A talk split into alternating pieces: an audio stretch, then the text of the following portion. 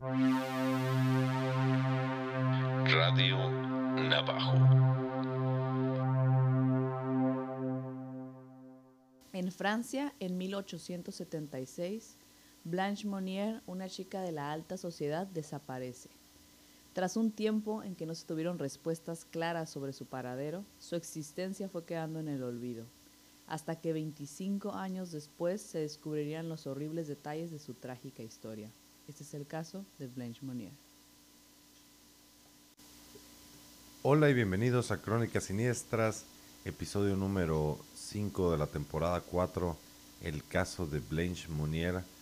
Ahorita entraremos en detalles a todo en el caso, pero no sin antes darle la bienvenida a Nadia Islas. ¿Cómo estás, Nadia? Estoy muy feliz de estar aquí grabando un nuevo episodio y muy agradecida de que nos estén escuchando. Además, en esta ocasión nos vamos a ir hasta Francia. No creo, no sé, no estoy segura. Llevamos cuatro temporadas o estamos en la cuarta. No estoy segura si hemos ido a Francia anteriormente, pero estaremos ahí. Así que, sin más, no está de más decir que disculpen que no el cambiadero de los nombres porque algunas cosas no sabemos cómo pronunciarlas exactamente. Estoy emocionada de estar aquí. ¿Tú cómo estás? Muy bien y sí, fíjate ya dándole la vuelta al mundo con los casos.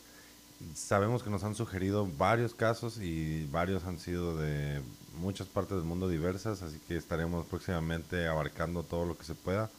Les recordamos antes de entrar al caso que se pueden suscribir a nuestro canal de YouTube de Navajo Records para ver los anteriores programas y próximamente ya prometimos que va a haber video para todos estos programas.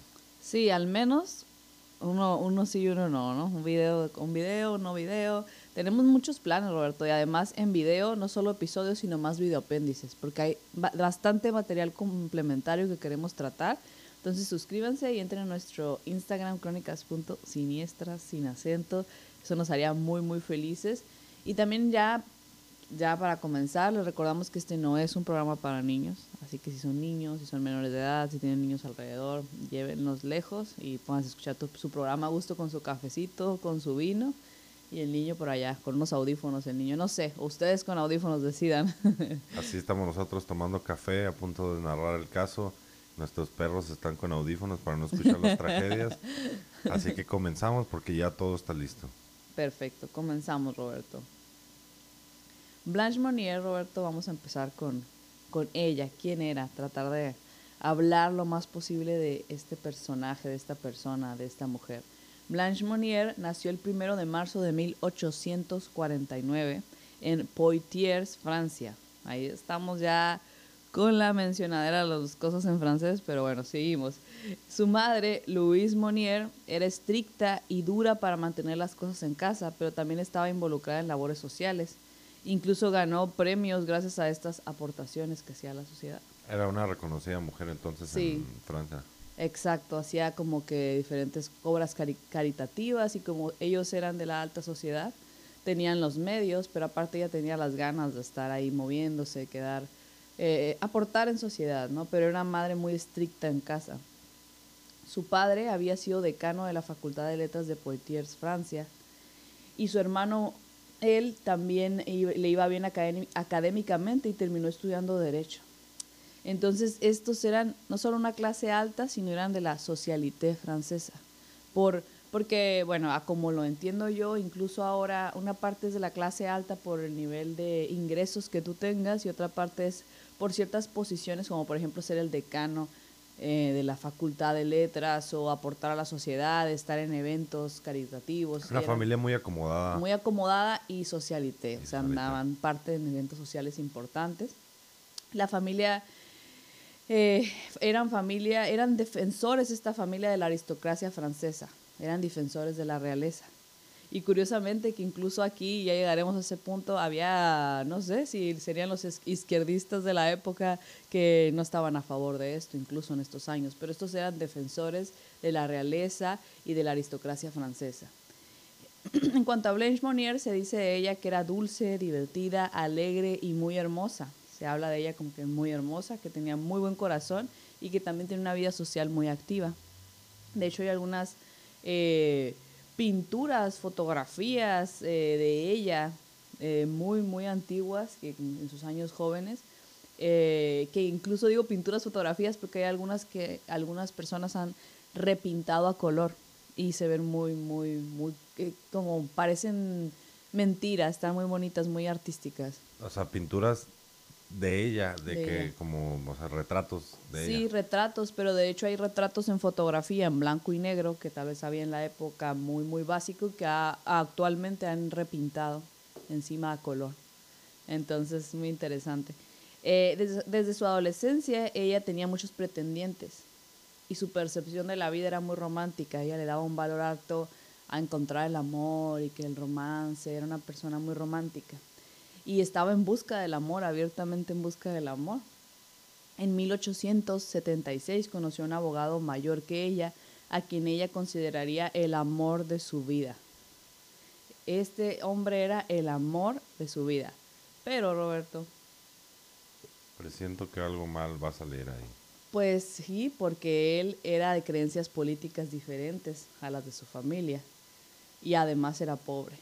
Uh, Entonces esto no es, ah, estamos en crónicas siniestras, no es tan trágico, pero para la familia Monier casi, casi que era lo mismo. casi que lo era.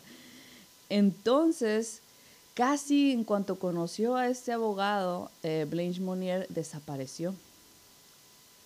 Casi en cuanto eh, estaba en esta eh, reconocimiento de que este hombre era el amor de su vida, pasó a la vez una tragedia de que Blanche Monier desapareció. La familia decía diferentes razones a las personas que preguntaban por ella. Eh, decían que se fue a estudiar fuera, eh, que estudiando afuera conoció un hombre. Como sea, se dice que se mostraron tristes por la partida y luego siguieron con su vida. No sabíamos o no sabían o no sabemos si en ese momento, en ese punto de la historia, creerían tal vez hacerla como que se vaya de sus vidas y los iba a hacer quedar mal en la sociedad y no les importara lo que pasara con ella. Ellos asumían que se había ido a buscar otra vida por otro lado, simplemente de- de- desatándose de las de su familia. Exacto, eso es lo que mostraban y además no mostraron un permanente, una permanente tristeza, una aceptación rápida que se fuera, ¿no? Eso es lo que mostraban, más bien quiero decir. Y su padre murió a los pocos años de la desaparición de Blanche, de Blanche Monier.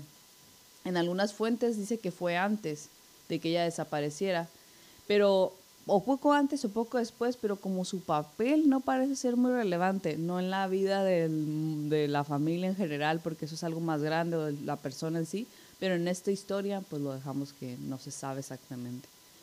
En el 23 de mayo de 1901, Roberto, tras 25 años de la desaparición de Blanche, pasó algo impactante. Impactante. Las personas, la, la familia de Blanche siguió con su vida, eh, seguía participando en sociedad, el hermano seguía, ya era abogado, él trabajaba, como también tenía eh, estatus, seguían con su vida.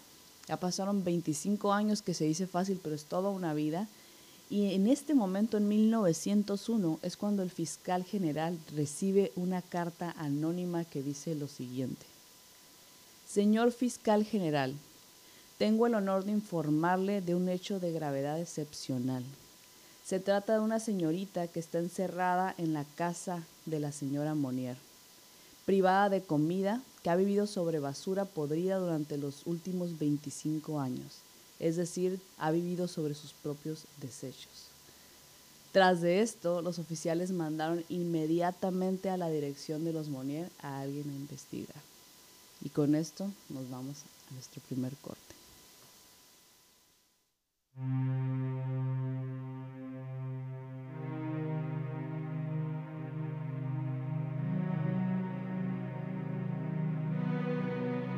La historia, los misterios y la reconstrucción y análisis detrás de los crímenes reales más perturbadores que han acechado e impactado este mundo.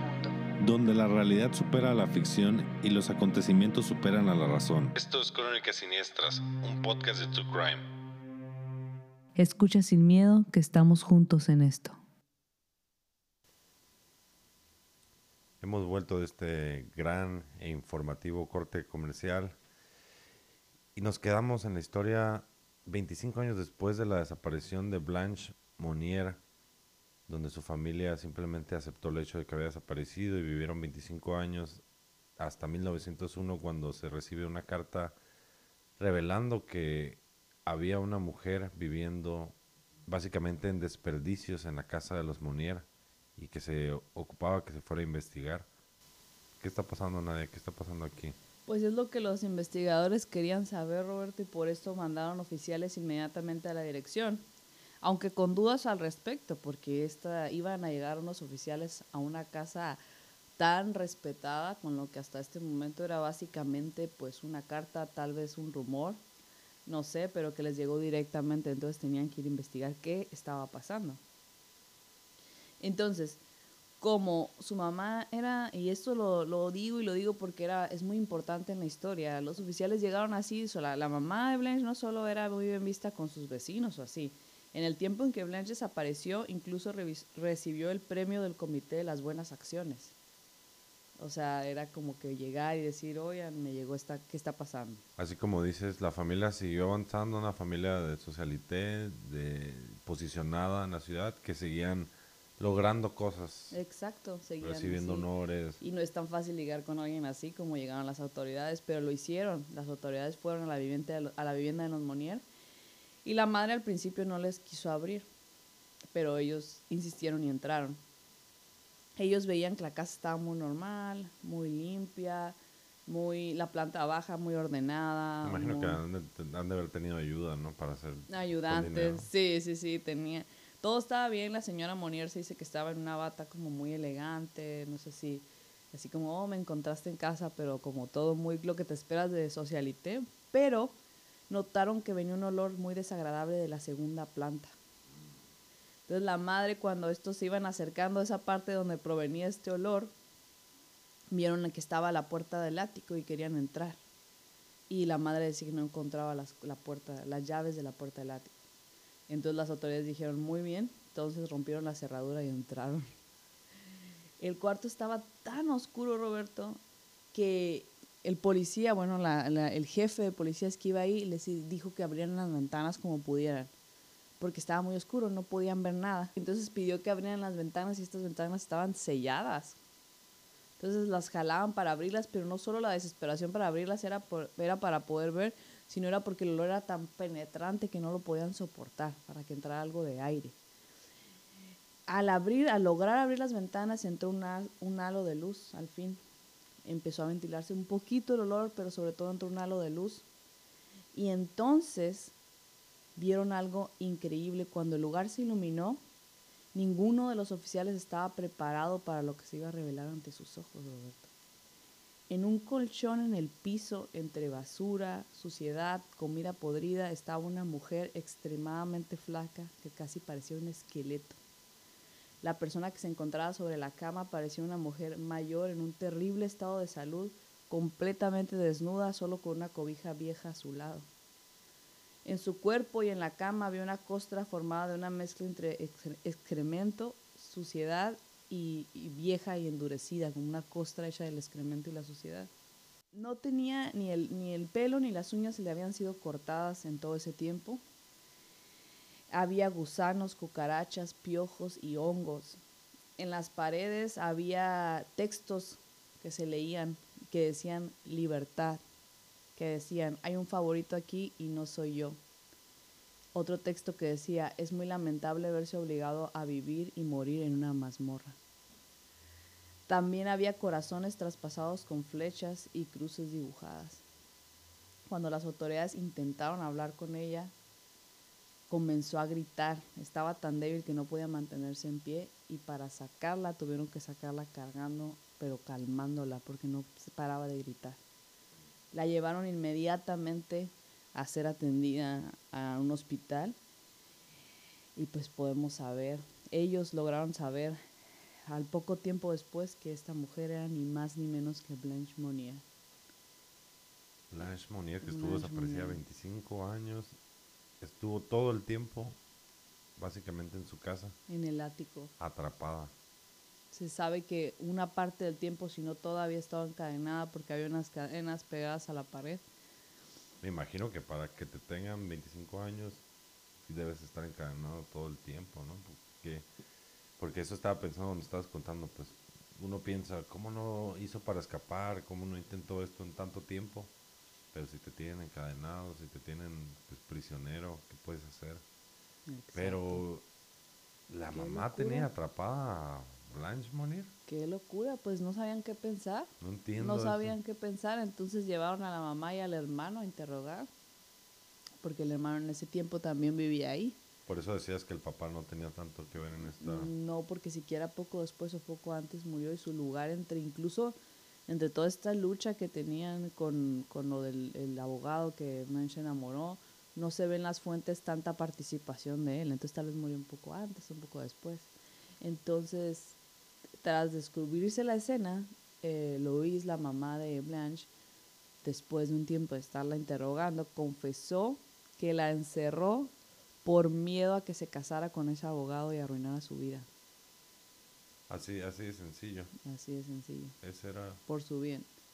Que la iba a liberar cuando ella decidiera aceptar a que no lo iba a volver a ver, pero Blanche no aceptaba dejar de verlo, no aceptaba esa realidad por más que la tuvieran encerrada. Si bien eh, Blanche estaba perdidamente enamorada de este abogado que conoció en su juventud, a su madre no le gustaba para nada que estuviera con un abogado arruinado y patético que ella veía de esa manera.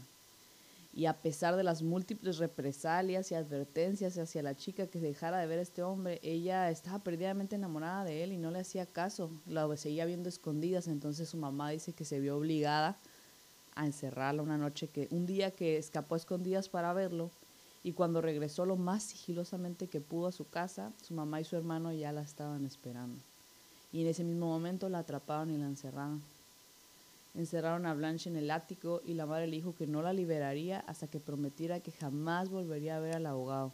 Se dice que Blanche jamás aceptó esos términos.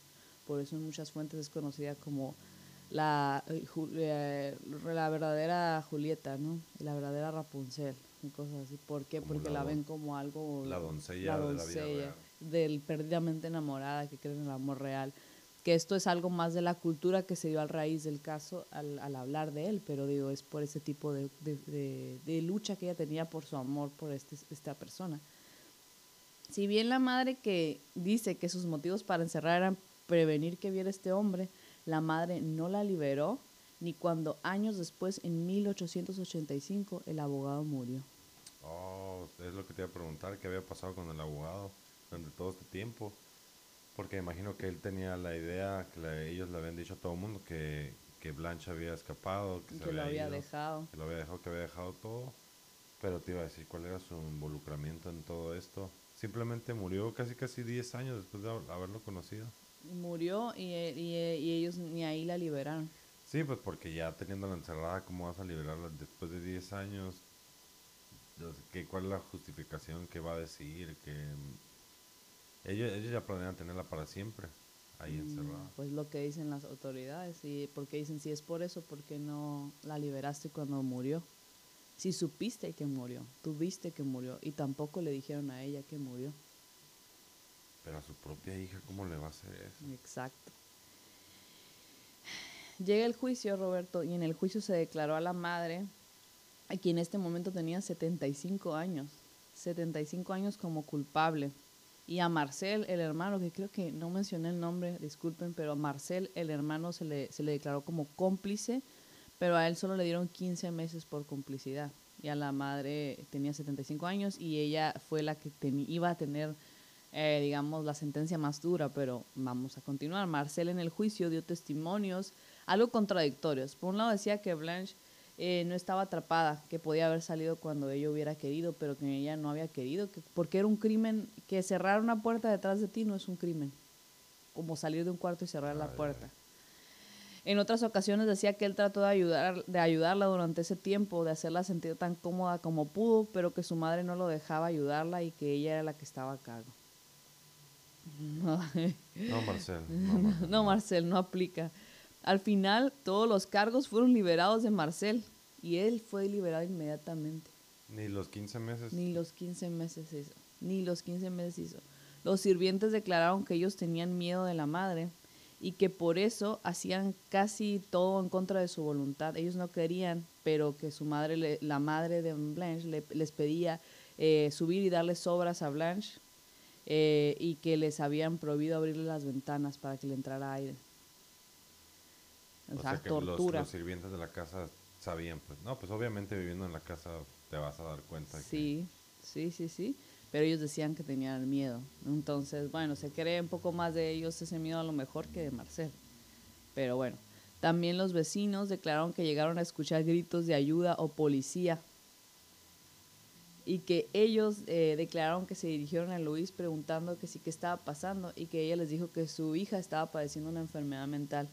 Y como en esos tiempos no era normal tratar la enfermedad mental eh, como se debe, como una enfermedad como la, cualquier otra del cuerpo, el tema lo dejaron ahí entendiendo que la encerraran si tenía una enfermedad Ah, mental. nada, ah, sí. la ah, ah, por eso ok. la tienes encerrada. Sí, ya no hablar de eso. Y como la señora tenía tan buena reputación, Va, ¿y quién fue la persona que reveló? y esa hasta la fecha no se sabe y hay teorías, vamos a llegar a esto. Oh, porque sí, estaba esperando, va a decir, yo creo que Marcel, por eso le dieron menos tiempo, no sé, pero no. Esa es tu Marcel no. teoría. No, o sea, yo pensaba que Marcel, pero ya vi que no, que Marcel era un cómplice que se salió con la suya. Pero ¿quién? Tengo mi teoría ya, pero Vamos a llegar a eso en un momento más, pero en cuanto al tema de la salud mental, se habla de forma contradictoria. Diversas declaraciones, algunos dicen que Blanche tenía signos de enfermedad mental desde la infancia, y en otras declaraciones se decía que ella estaba totalmente cuerda. Pero bueno, si, si, si tenía una enfermedad mental o no, no era, eh, eh, no se justifica esta razón y por qué fue justamente cuando conoció a este abogado que la quisieron encerrar por una enfermedad mental que tenía desde la infancia, si ellos eso pensaban. O sea, no, no tiene sentido y no tiene el porqué. Eh, yo sé que en esa época era diferente visto lo de las enfermedades, el conocimiento y la cultura, pero no me cuadra, no me cuadra para nada. Que ese es el motivo, aún mal, pero no me cuadra. Eso. Entonces, dos semanas tras su detención, la madre de Blanche murió de un ataque al corazón. Dos semanas tras su detención. Se dice que fue debido a la estresante situación, situación y a unas fuertes y unas fuentes, disculpen, dicen que sus últimas palabras fueron, oh, mi pobre Blanche. ah, no, Ay, ya no, ya no. Antes de morir, se dice que Luis cambió su testamento para dejar toda la herencia destinada al cuidado de su hija, que ahora estaba en un hospital psiquiátrico. Bueno, primero estaba en un hospital para cuidarle su físico y luego internada en Es un lo que lugar. te iba a preguntar, ¿cómo terminó Blanche después de todo Ahorita eso? llegaremos a esto. La sociedad de la época, al enterarse de lo que realmente había sucedido, ah, de que le había, lo que realmente le había pasado a la pobre Blanche, se mostraron furiosos y persecutores, empezaron a hacer una campaña persecutoria con la familia Monier. Estaban indignados también por la sentencia hacia Marcel. El desprecio era tal que aún siendo en teoría libre del crimen, tuvo que huir junto con su familia para poder escapar del juicio público. Marcel. Marcel. Sí, porque eh, huir del juicio público me suena como que en la época había decapitaciones públicas. que podía ser peligro físico, ¿verdad? De vida o muerte. Sí. Entonces huyó, huyó el maldito. Y bueno, a Blanche la llevaron a un hospital de emergencia, volviendo un poco en el tiempo. En cuanto salió de, la casa, después de sus 25 años de encierro, la llevaron a un hospital de emergencia, ya que estaba muy, muy mal. Y estaban tratando de estabilizarla, lo lograron, lograron estabilizarla. Entonces la, la trasladaron después a un, a un hospital psiquiátrico, porque no solo estaba mal físicamente, sino también mentalmente. Eh, Blanche batalló muchísimo para poder hablar nuevamente, muchísimo. Eh, si bien su salud física y mental estaban terriblemente afectadas, se dice que Blanche se veía tranquila y nunca agresiva. Hasta contenta, se dicen todas las fuentes que mostró una especial felicidad y alivio cuando recibió su primer baño después de 25 años. Cualquier cosa yo creo que es buena. el- Sí, Lo bueno que, que recibió con gusto los pequeños detalles de la vida que a veces sobrepasamos nosotros. que uno nos da por, hecho. sentado. Sí, sí, ella dicen que estaba muy feliz, muy feliz. De hecho, hay unas muy, muy famosísimas fotos de Blanche en el hospital, casi cuando salió, pero ya estabilizada y están impactantes. Para que las busquen. Y Blanche aparece contenta, dentro de todo, tranquila, eh, pero muy mal estado físico, mental, por supuesto. Las vamos a ver. Yo ya las he visto, se las voy a mostrar a Roberto y ustedes sí pueden verlas. Eh, Igual les es- dejamos una en, en nuestro Instagram para que las chequen. Para que la y nos chequen. digan ahí qué opinan. De hecho, una de ella El antes y una después, pero que esto, miran, no es como cuando son víctimas o cadáveres así, porque Blanche está en muy mal estado físico, pero ella es una persona que se re- estaba ahí ya recuperada en Es esa una foto. sobreviviente. Está en el hospital como sobreviviente, su estado es impactante, pero si bien es impactante, ella ahí sobrevivió a, a- a todo lo que le pasó. Entonces, eh, con el tiempo ganó algo de peso, eh, vivió permanentemente en, es- en el hospital psiquiátrico, nunca pudo salir. Lamentablemente su estado mental ya no pudo ser recuperado después de lo que le pasó, pero dicen que dentro del hospital psiquiátrico se mostraba tranquila y agradecida con la vida, con las cosas que tenía ahí. En 1913 Blanche murió a los 64 años. Blanche tenía tan solo 26 cuando la encerraron. Nunca se recuperó psicológicamente, como les digo, y eso se puede esperar. Es terrible, terrible. Este caso es uno de los casos que más me ha impactado por la, forma, una, cuando ves a Blanche, como quedó después. Y otra, la manera en la que el caso se fue dando. Y una de las cosas que más siempre me ha causado una gran intriga es quién mandó la carta. Y hay varias teorías. Una muy fuerte dice que un novio de las mujeres que trabajaba en la casa, al que ella le confesó lo que pasaba y no pudo mantener el silencio, mandó la carta. Otra teoría decía que fue el mismo Marcel, como dices tú, quien no podía vivir con la culpa, entonces mandó la carta anónima. O incluso no el novio de una de las mujeres que trabajaba ahí, sino una mujer de las que trabajaba ahí, que ella misma mandó la carta de forma anónima. Que es la que yo creo que más probable. Esa veces es muy probable, ¿verdad? Para muchos la historia de Blanche, como les digo, es una historia muy romántica, que incluso la llegaron a llamar famosamente, como les digo, la verdadera Rapunzel, porque cuando vean las fotos tiene el cabello larguísimo. Porque dices que no- en todos los 25 años no se lo cortaron. No se lo cortaron, nunca la bañaron. Entonces, yo la verdad es que me sorprende mucho siquiera que haya sobrevivido.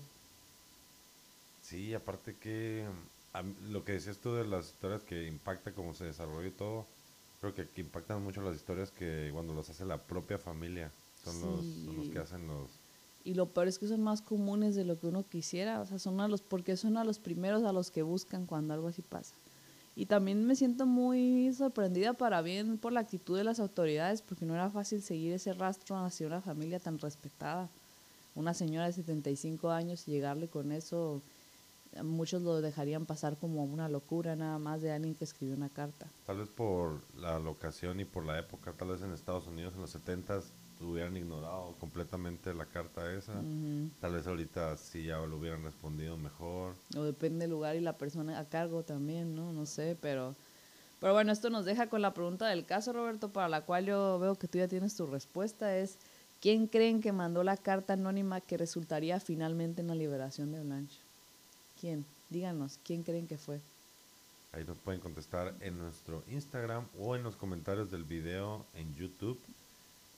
Y pues me dejó, me dejó con un toque de perturbación este caso, eso de que Sí. la propia familia encierra a la hija 25 años, es lo que más me sorprende.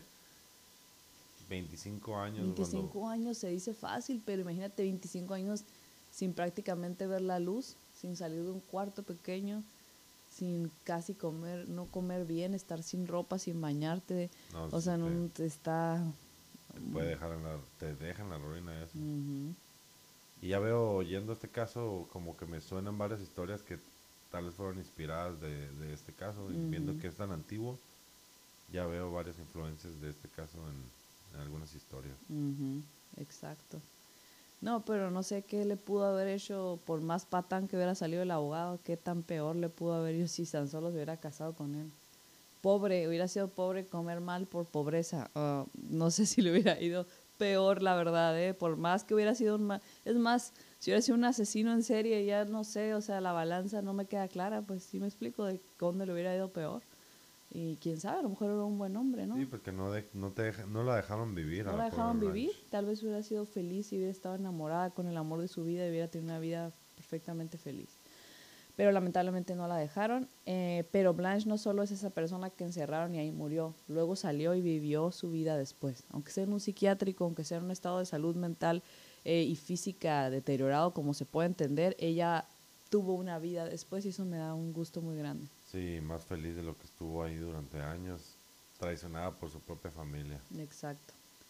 Bueno, Roberto, pues con esto me despido porque quiero ir a que tú también veas la foto para que compartas tus opiniones con nuestros eh, oyentes. Entonces, ya, esto es todo en este caso. Eh, me, quedé, me quedo siempre choqueada cuando pienso en Blanche, pero digan ustedes qué piensan, quién mandó esta carta. Gracias por escucharnos. Nos vemos el siguiente programa. Nos vemos, digo, porque probablemente sea en video, así que Uh. estén listos. Listos. No se olviden de seguirnos en todas las plataformas y pueden dejarnos un review en Apple Music, No, eso en sería de gran ayuda. en Spotify, en donde se pueda. Y dejarnos comentarios en los videos, suscribirse a donde se pueda, nos haría muy felices. Demasiado. Y nos vemos en el siguiente programa. Gracias, Nadia. Gracias, Roberto. Nos vemos en el siguiente. Adiós. Radio Navajo.